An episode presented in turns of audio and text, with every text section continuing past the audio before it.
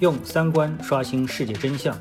用智慧解锁财富密码。我是张晓峰，在喜马拉雅 FM 用三观与你坐论财经。呃，各位听众，大家好啊。那么最近呢，其实呢，我们说从呃金融的角度来说的话啊，金融证券的角度来说的话呢，我觉得呃可说的东西其实是比较少的啊。虽然你看到了很多点，但是我们知道如何把这些点串起来，或者说看到一个更大的道理啊，这是这才是希望，就是呃无论是做。呃，节目的人还是听节目的人都希望能够得到的一个结果啊，但实际上呢，我说这个这一点在最近的这个时段当中比较难啊，嗯，为什么呢？嗯，因为大家所关注的一些最大的话题啊，那么没有呃落地，呃，因为我们现在整个的一个宏观的大的背景啊，无非就是一个中美贸易战，但这件事情呢，迟迟呃没有落地啊，无论是呃我们说从 Twitter 上还是从我们自己的微博上啊，那么我们也都没有得到。更多的这方面的进一步的一个指引，而且呢，呃，关键是由于这件事情啊，已经是持续了有差不多嗯一年再加大半年啊，接近两年的这样一个时间，所以大家对这个事情也已经有点麻木了啊。然后呢，很多的事情呢，它都已经是归于常态啊，比如说大家对经济的认识，那么大家对经济的认识呢，呃，都已经形成一个共识，就是向下啊，向下，很少有人说信心，有信心说啊。这个现在经济是蓬勃发展的啊，所以这些大背景确定之后呢，大家在看什么呢？都觉得心中其实很淡定啊，虽然有焦虑啊，但是我觉得这种焦虑当中其实透着一种淡定啊，就是一种无能为力的啊这个淡定。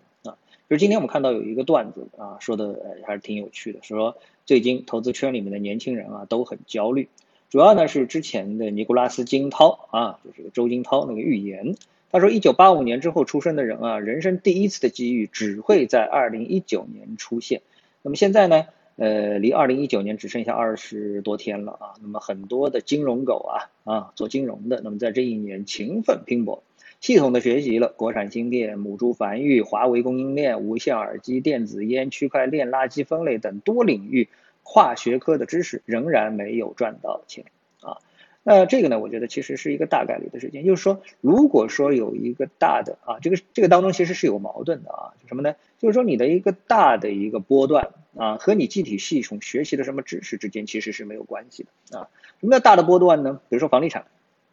啊，在过去十几年、二十年的这个房地产的大牛市当中，只要你敢贷款买房，那一定对你人生的这个财富是做加法的，对不对？而且是啊，甚至于是乘法啊。那么，呃，假设你错过了这么的一个时段，那么后面你再努力啊，那么你现在在啊现在的这个房价水平上面进入到你的人生的关键的时刻啊，比如说呃这个买房子啊、结婚啊，然后呢这个生小孩儿啊、学区房啊，如果这些问题都跟你啊这个进入到房价的目前的这个房价的这个时间点上。有关的话，那你的人生大概率一定是比较悲剧的，啊啊是这样一个概念，所以这个才是一个真正的一个波段啊。那么呃从学习的角度来说的话呢，我觉得呢，其实你学什么东西，这只是一个人生的技能，是必须要学的，不学你也无所事事啊，无所事事其实是人生是会很空虚的，所以一定会学。但这里呢，我就想到了一个很重要的东西，叫什么呢？叫杠杆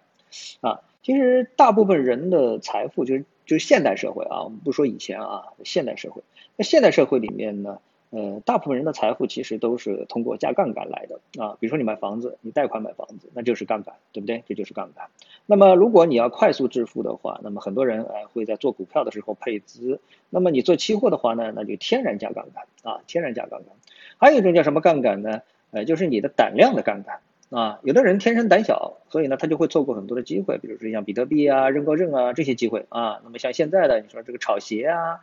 啊，这个这个之类的，那么就是说，呃，很多人对这些东西它是一种风险厌恶型的。那风险厌恶型的人一般他是不会加杠杆的啊，不加杠杆，自然他就没有快速致富的这么的一个目标能够迅速的达成，对不对？那今天我们还看到了一个消息，说什么呢？就是说房地产行业，这个房地产行业这标题就非常惊悚啊，他把万科跟融创做了一个对比。那么到现在这个时点上面呢，万科它的呃，这个负债率还是百分之三十多啊，我记得这个数字百分之三十多。但是呢，那个融创的负债率呢，已经是高达百分之零六啊。那么两者之间的区别是什么呢？当然，很显然你就会觉得，哎，融创的老板啊，胆子更大，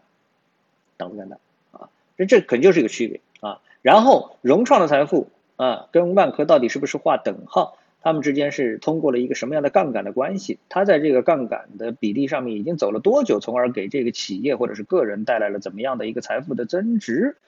呃，去掉了表象之后再看内核啊，那么这就是一个杠杆，那这就是简简单单的一个杠杆。那杠杆能够维持多久？其实跟人的见识更多的其实是跟人的运气有关。就比如说你进赌场，你能赚多少钱？大部分人靠的是运气啊，绝对不是靠的手法。靠的是技术，对不对？所以当你的这个融资比率啊，或者是杠杆比例越高，最后你能不能在这个市场上活下去，并且挣到大钱，其实是跟你的啊这个运气有关的啊，运气有关的。嗯，我说这么多之后呢，我要回到一个主题，就是给大家一个在未来的二零二零年或者是更长时间的一个建议啊，就是一个建议什么呢？呃，这个。我们是没有办法改变这个世界的啊，但是呢，我们能够改变自己啊。但是我们改变自己是怎么改变自己呢？对吧？一个有一个比较平和的心态，另外一个就是学习啊，不断的学习其实是不会错的。为什么呢？因为只有在你学习的过程当中，不仅是学书面知识啊，还要学自己身身边人的各种的这种想法啊、思路啊等等之类的啊，不是每一次你都会有用啊。比如说你听我的喜米拉喜马拉雅，对不对？那你听了之后之后之后一定能够给你带来什么样的一个财富效应？我觉得这个我自己都不相信啊，我都不相信啊。如果你相信的话，那真是那也是给我灌了鸡汤了啊！我从来没说过这个话，说听了我的这个喜马拉雅之后你就走上了财富之路啊。当然，偶尔如果我想开课的话，我一定会用这个标题，对不对？呃，但是呢，就是说学习是需要的。那你在学习的过程当中，你听我啊巴拉巴拉说了很多之后之后，你一定会从当中干什么？感觉到哎，经过一段时间的积累之后，你就会突然哎。这个灵光乍现，觉得哎，我应该走这条路啊。其实传统意义上呢，很多的这个成功之路啊是复制来的啊。但是现在呢，可能越来越难了啊。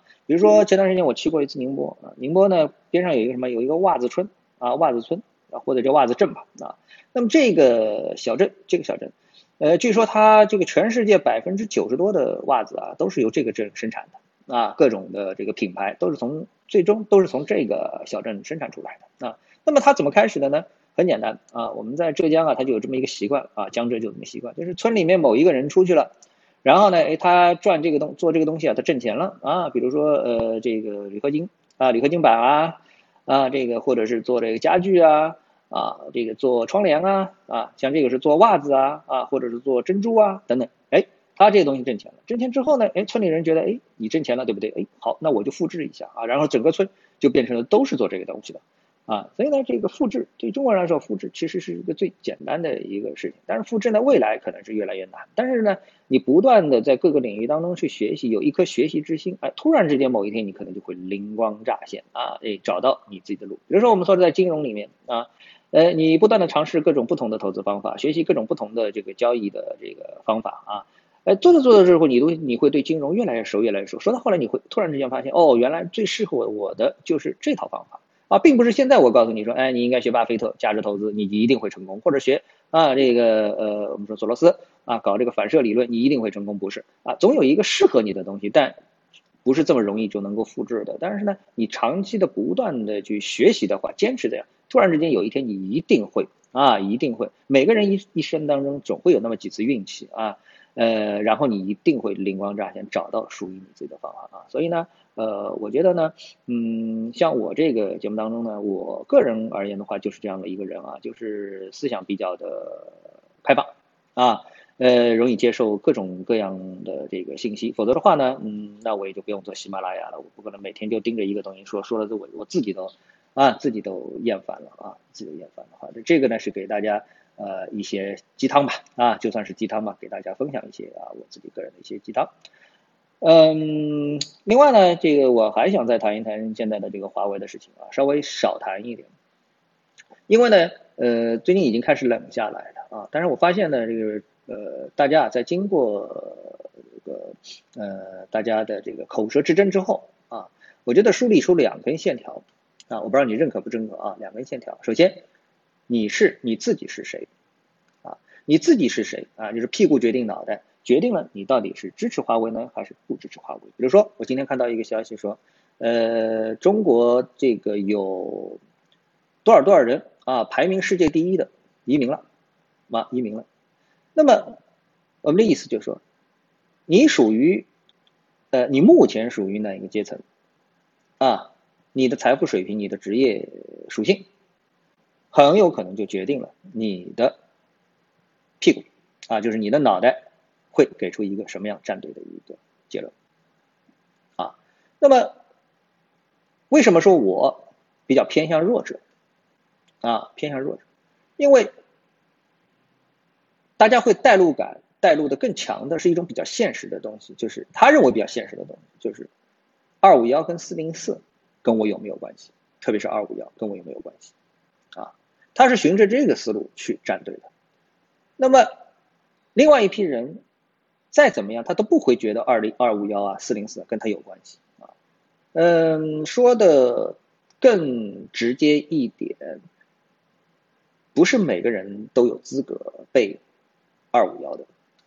啊，背四零四的啊，所以呢啊，这是两种不同的焦虑，导致了不同的战队啊。呃，我不知道我是说的过于直接了还是过于隐晦了啊？我想说到这里呢，呃，我就可以刹车了啊。好，谢谢各位的收听，我们下次的节目时间再见。